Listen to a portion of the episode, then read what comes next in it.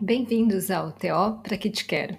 Meu nome é Joyce Marques, eu sou terapeuta ocupacional e esse podcast é um espaço de reflexão e conexão entre o mundo e a terapia ocupacional.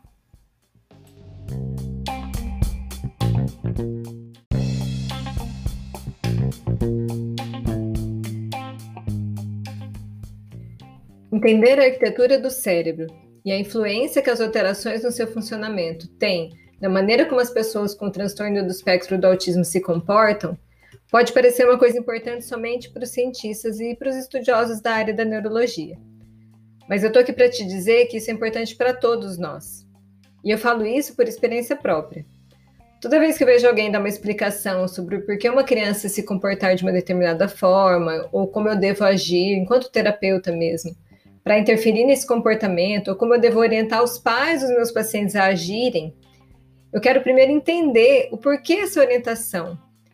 Por que, que ela funciona? Qual o embasamento? Sabe por quê? Vou dar um exemplo. Por exemplo, se eu estiver conversando com você em um lugar tranquilo, numa boa, e do nada eu te disser assim, corre. Você provavelmente vai ficar sem entender e talvez você nem corra. E talvez você me, me pergunte, ué, correr por quê? Mas se eu disser para você assim, corre de um pitbull vindo, é mais provável que você corra, não é mesmo? Porque você entendeu por que, que eu te pedi para correr. Então, você entendeu o que estava por trás do meu, do meu comportamento de dizer para você correr. Fez sentido para você.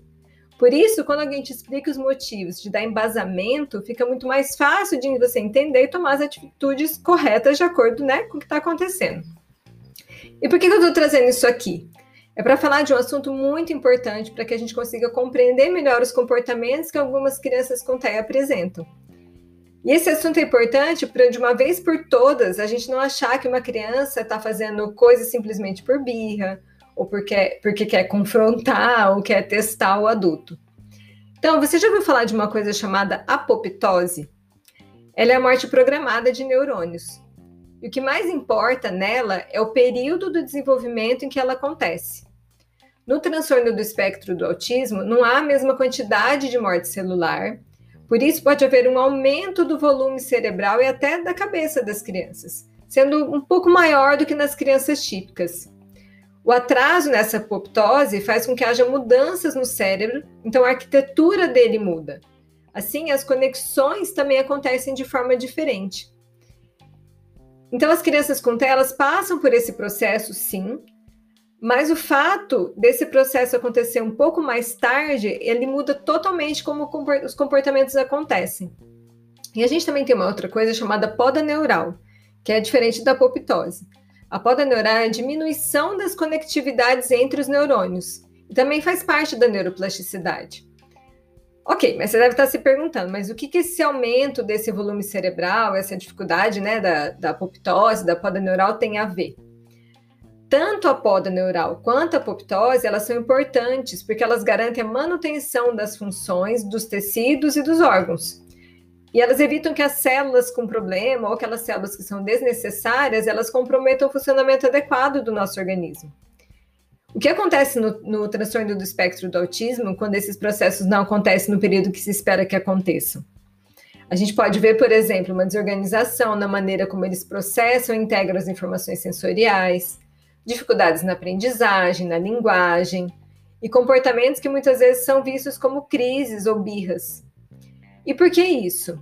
Porque esse excesso de sinapses e de células nervosas que não deveriam estar ali, elas causam uma certa bagunça ali no cérebro impede que ele funcione como ele deveria. Agora, imagina você tentando se concentrar em, em resolver um problema matemático do qual sua vida depende daquilo. E aí você tem uma série de pessoas ali junto com você, te falando um monte de coisas, cantando, pulando, chacoalhando, tocando em você. A menos que você seja um verdadeiro gênio da matemática, você não vai conseguir resolver esse problema do qual a sua vida depende. É um exemplo bem, bem é, absurdo, né? Mas é para vocês entenderem como isso funciona. Isso pode parecer, gente, apenas uma informação técnica, mas eu acho que ela tem um papel muito significativo para a gente realmente entender e compreender como é o funcionamento do cérebro de uma criança com autismo. E assim, a gente compreendendo melhor, nós podemos tratar de forma mais adequada e principalmente sem julgamentos. Você já deve ter ouvido a frase do Francis Bacon que diz assim: conhecimento é poder.